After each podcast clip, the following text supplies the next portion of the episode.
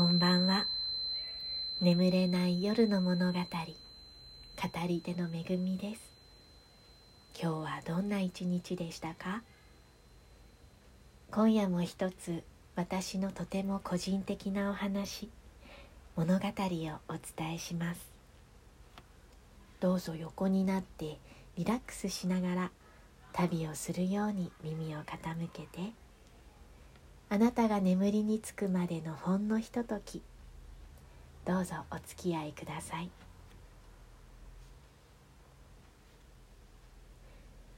青森県にある実家の周辺では車がないと日常生活が成り立ちません。公共の交通機関は当時最寄りのバス停まで徒歩15分。1日の本数は午前と午後とで1本ずつ。JR の駅までは車で30分。1時間に1本あるかないかの本数の電車が走っていました。小中学校までは徒歩通学。雨の日も雪の日も山を越えて3 4 0分ほどの道のりを毎日。高校から電車通学が始まり駅までの送り迎えを両親が代わる代わるしてくれていました。時々朝の登校時にギリギリに駅に到着する高校生がいて階段を上った反対側にあるホームで駅員さんがその子が電車に乗り込むのを待っていてくれました。都会では考えられない風景です。その電車に乗れなければ学校へは確実に遅刻するのです。窓から一部始終が見えるので「お前今朝電車止めてただろう」とからかわれることは必須でした。車や電車の窓から見える風景が好きでした。綺麗だなぁと思って時々涙ぐむ。そんな私のことを誰も知らないと思っていました。自分の住む土地の風景を愛する一方でいつしか早く家を出たくて自由になりたくて仕方なかった。曇天が多く晴れ渡るということの少ない村でした。高校を卒業して上京する前日では部屋で一人何の涙かわからない涙を流したものでした。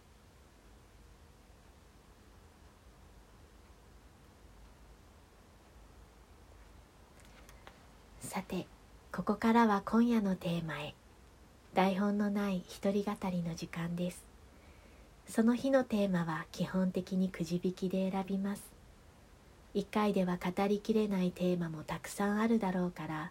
一区切りするまで次回へ持ち越し場合によっては再度そのテーマをくじ引きボックスへ戻すというルールです。今夜のテーマ妹ちゃんです。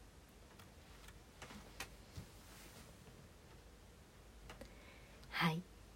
えー、とこれまでも配信で何度か登場している妹。妹ちゃんについて今日はお話をしてみたいと思います。妹ちゃんは本当にあの同じ親から生まれたのが不思議なぐらいタイプの違う子で。で何度も言う通りあのすごく小さい頃はね仲が悪くて。で私はあの妹をいじめていたんですよね。今ね妹はあの6人の子供がいる、まあ、いわゆるビッグマザーですね。人生歩んできた人生も本当に2人で全然違う つくづくあのタイプの違う姉妹なんだなっていうことを思わされますね。でもそういう仲の悪かったあのいじめていながらも そういう時からずっと思ってたんですけど妹ってすごいなって何ていうか情が深いというかね優しいというかで絵の才能とかもね実は本当は妹の方があったんじゃないかなって思うほどなんです。まあ、結局妹はね調理師っていう方の道に進むんですけどねえっ、ー、と覚えてるのは学校の帰りにすごい小さな妹がそれよりも小さなあの近所の子が泣いてるのをね一生懸命慰めてるっていうところに出くわしたっていう ことがあったりとか。あとお友達のことすごく大事にしてるなってあの高校時代のね親友って呼ばれてる子のことあのそういう子たちとの関係性があのすごくこう深いなっていうことを思わされたりとか。学校ではなんかいじめられっ子だったことがあのちょっとあったんですね。母親がその妹が学校でいじめられてるっていうのをすごく心配していた時期があって。で私が覚えてるのはあれは転校前ですね。なんか幼稚園ぐらいの時かな。近所の男の子から石をぶつけられてで頭にねそれがぶつかっちゃって血を流して帰ってくる来たっていうことがあって。母親がその石投げた子のところに怒鳴り込みに行ったんだか行かなかったんだか多分行ったんじゃなかったかな。っていうのをうっすら記憶にあったりとか。あの近所のなんかなんせ近所の子にこうなんか言われて泣きながら帰ってくるってことがあってで私も一回泣きながら妹が帰ってきたところにあの誰々なんか今外歩いている男の子からこんなこと言われたとかって。でそういう時はこう私も怒ってこう外に出て行ってどこだみたいな。結局もういなくなっちゃってたりとかね。あと2人でお使い違うな。えっ、ー、とねなんか可愛がってくれてた父の会社の社長のところになんか遊びに行って迷子になってで一緒にバスに乗ってでなんか違うっていつもの道じゃないみたいになってででも妹が先に泣くから私はしっかりしなきゃと思って泣くのをこらえながらあの なんとか無事に家に帰り着いたみたいなこととかもあったなって思い出します。やっぱりこう人間って自分より小さなものがそばにいると強くなろうとするんだなっていうのを 今思い出してこうね感じたりしますね。えっ、ー、とね喧嘩の原因とかはまあ真似されたりとかして鬱陶しかった何でもついてくるとかっていうことだったと思いますね。一回あの家であの自分が居間で習字して遊んでたことがあったんです。で書いたものを壁にねこう貼ってたりしてたんですけどそれを見て妹が真似をして自分で習字を書いてねで画鋲がなくってだからあの画鋲がないから私が書いた習字の上にこう自分が書いたものを貼るとかっていうことをして 私が激怒してもう日頃からこうね鬱憤が溜まってるからさ なんかめちゃくちゃもうこう怒ってでまた大喧嘩になるみたいなことがありましたね。なんか母が割とこう小さな子をかばうというかね私たち姉妹に対してあまり私としては公正じゃなかったよなって思うこととかもあって、まあ、それそういうのも含めてこう像を膨らませていたっていうかね。でなんか本当に私ひどくて一回転ばせたことありましたね。なんか今に続く物置小屋に犬を飼っていてであれ冬の日にねあの妹が自分が食べてたおやつをねあの犬にも分けたいって言ってそのドアを半開きにしながら物置の方で犬に餌をやってたんですよ。で私があのドアがね半開きだから冷たい風が吹き込んでくるから「もう寒いよ」って言ってドアを思いっきり押して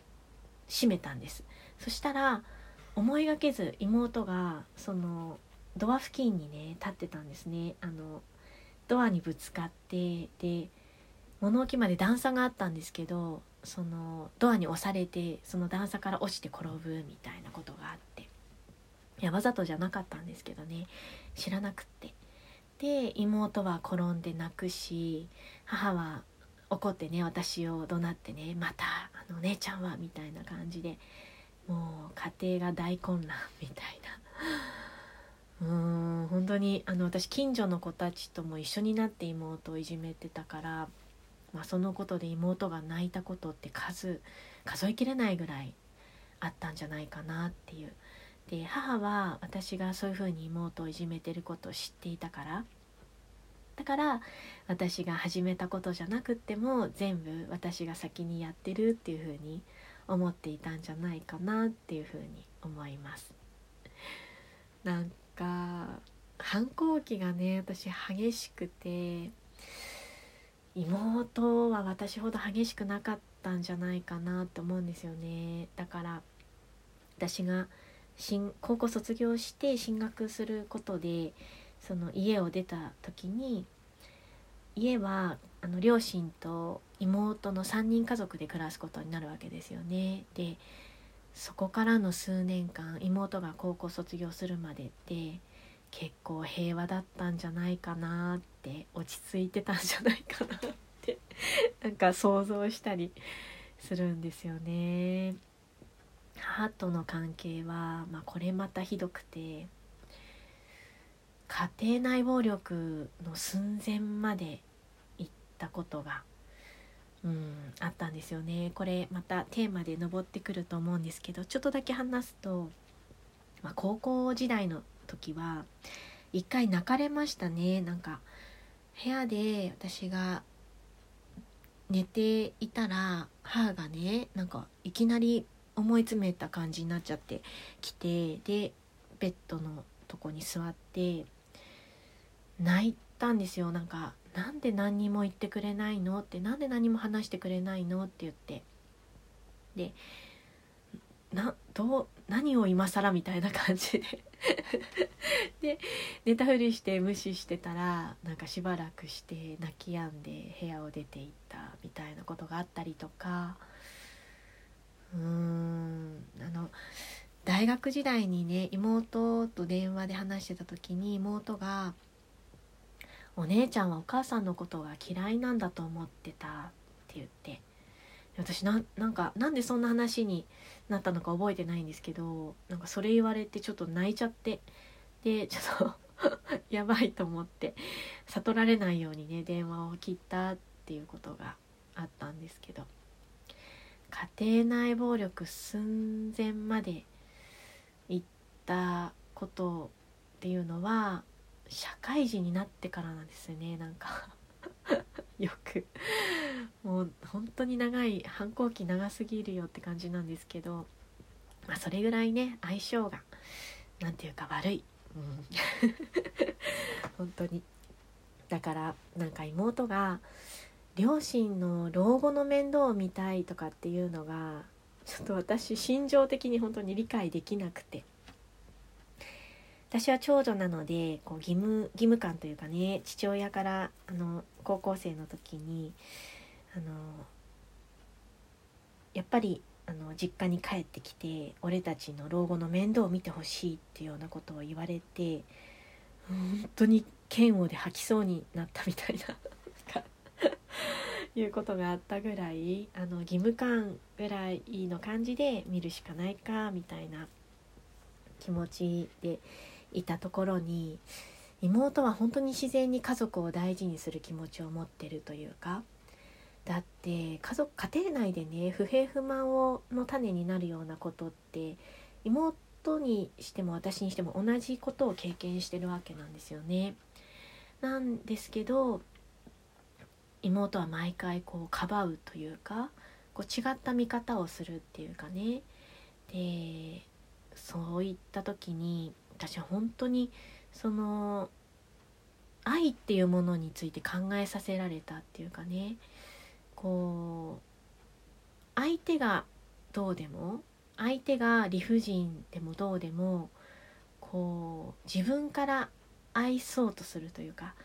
親が愛してくれるから子供がそれに返すとかじゃなくって、まあ、相手がどうであっても愛するスタンスであるっていうかね出発点というかね。あそっかこう愛するってそういうことだよなって相手がどうとか関係ないのかっていうことにねつくづくね なんかこう私にはそういうこう自ら愛そうとする気持ちっていうのがないなってことにね気づかされたりとかね同じ親のもとで育ってるのにね何だろうこの違いはっていうね。ことを考えさせられたことがあったりしました。えっ、ー、とまあ年をねだんだん重ねていくことにまあ私が家を出てからですかねこう妹との関係性っていうのは自然にこう変わっていったわけなんですけど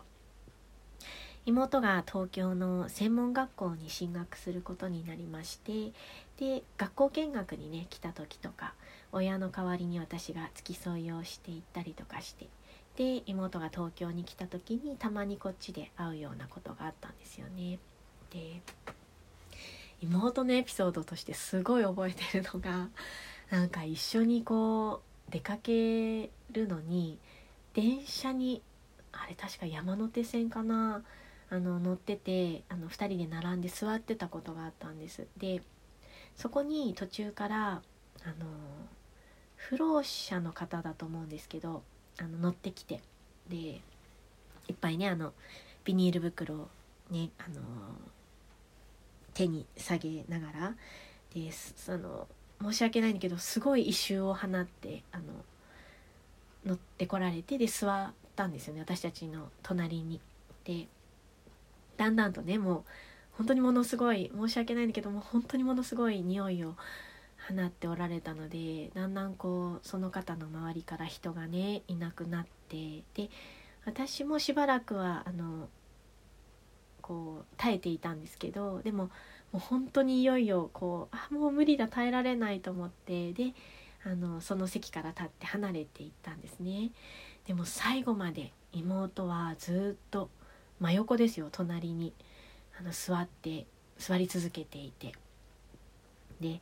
降りる駅になってね。いやーなんかずっと座り続けてたねって言ったら妹が「もし席立ったら悪いかなと思って」ってあのー、もう何でもないことのように 言っててもういやほんとすごいそういうとこほんとすごいなと思って優しいなと思って。でなんかあのー、あと反面ねなんか 妹で面白いなと思うのがそういう優しさとかあと気持ちの激しさみたいなところがあのもありありあってであとすごい怖がりなところもあるんです。あのちょっと面白かったのが数年前なんですけどいきなり電話でねなんか「お姉は早死にすると思う」とか言ってすごい。それをすごい本当に怯えた感じで「長生きする気がしない」とか言ってで 多分私がその家で暴れてるっていうか線の細いところを、まあ、見てる 見てそれそういうのばっかり見てきたからそう思うんだろうなと思うんですけど実際はね私生命線がねすごい長くてもう望む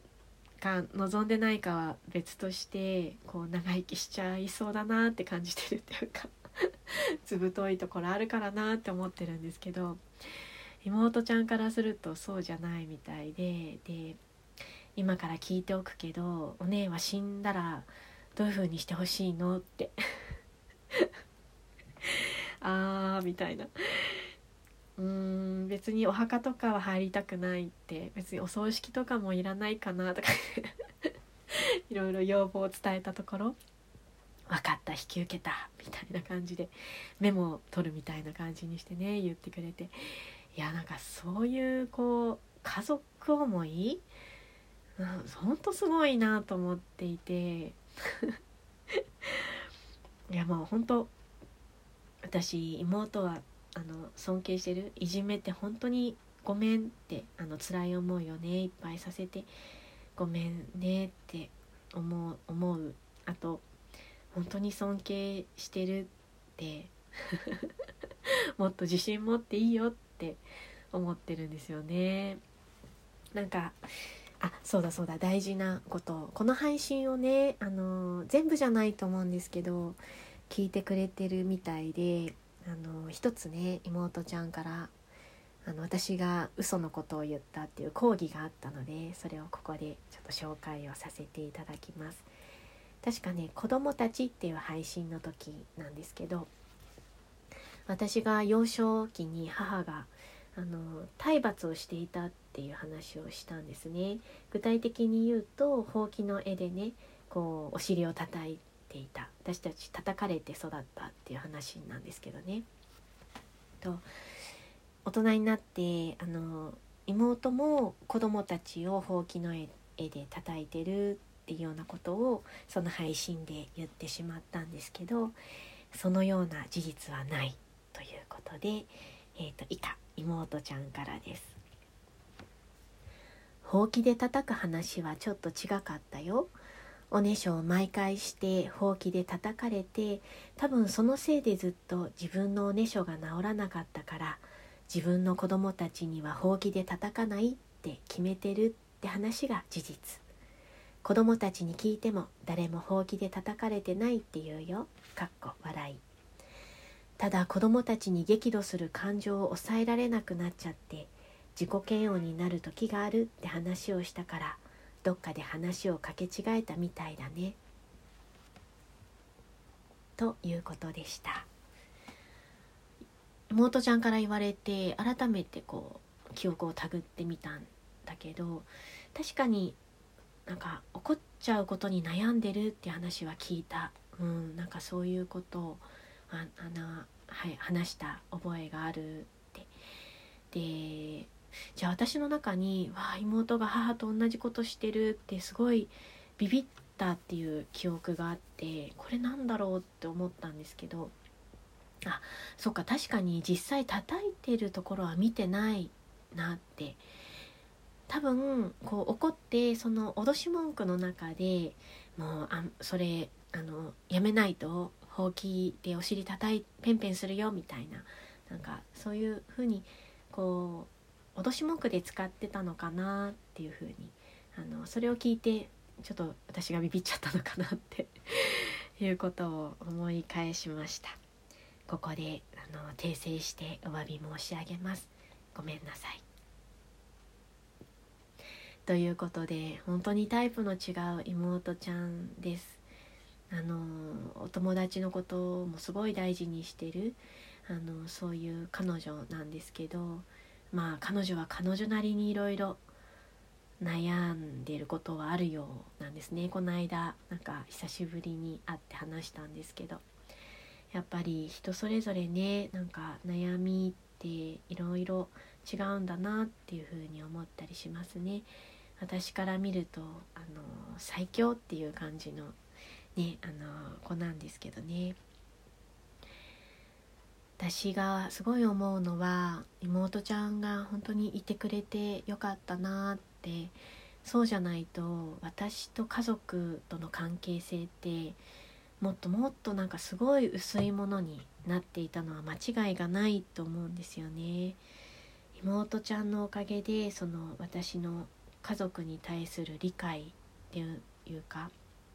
つながりっていうものは確実にこう深まったというかこう少しね温かみのあるものになっているというかね。もしそれがなかったら私は本当に一りぼっちだっただろうなってうんなんかそんな風に思います。とっても感謝しています。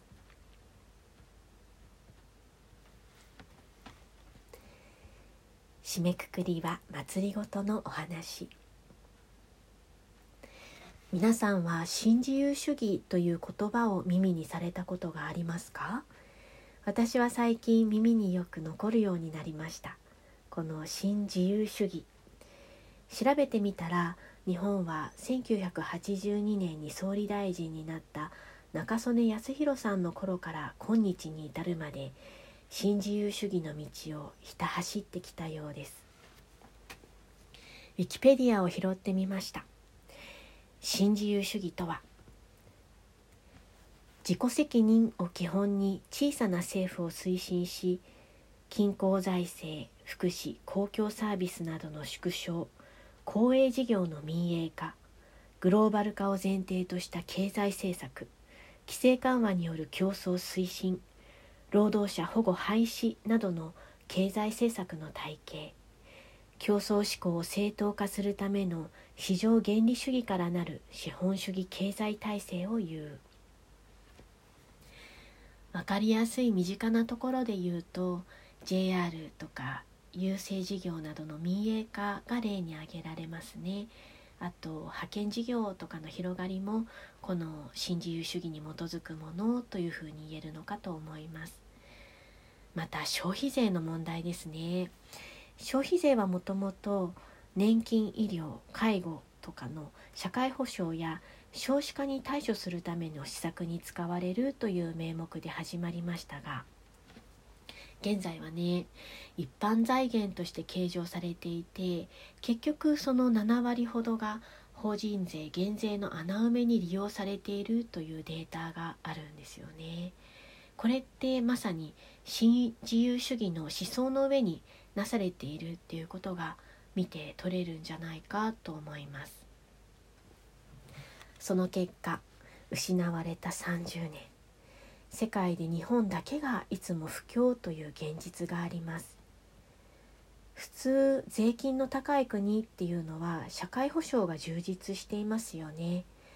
で私たちは収入の50%に届くような税金を納めながらも社会保障はどうしようもなく薄くて将来に不安しかない理不尽な国に暮らしているこれが今の日本の現実だっていうふうに言えると思うんですよね。ツイッターでこんな情報が流れてきました。カナダの大学の経済学で言われたことだそうです。日本の貧困者は薬物もやらず犯罪者の家族でもなく移民でもない教育水準が低いわけでもなくこう怠け者でもなく勤勉で労働時間も長くてスキルが低いわけでもない日本の貧困は世界的にも例のない完全な政策のミスによるものだ。と。私はね私が貧しいのは自分の努力が足りないせいなんだってずっと思っていました。無意識のうちにね。でその一方で生きているだけなのにどうしてこんなにお金がかかるんだろうとも思ってきたんです。この新自由主義っていうものこれは本当に恐ろしいなっていうふうに思います。企業はその存続のために儲けることを志向しますよね。でそれが外国資本ならなおさらそこに倫理とか公共という思想はないわけです。だって外国ですもんね。でこれから私たちは私たち自身と私たちの次世代のためにもこの新自由主義に拮抗できる力をつけていないかなくちゃならないんじゃないかなっていうふうに思います。眠れない夜の物語。今日はここまで。また眠れない夜にお会いしましょう。語り手のめぐみでした。おやすみなさい。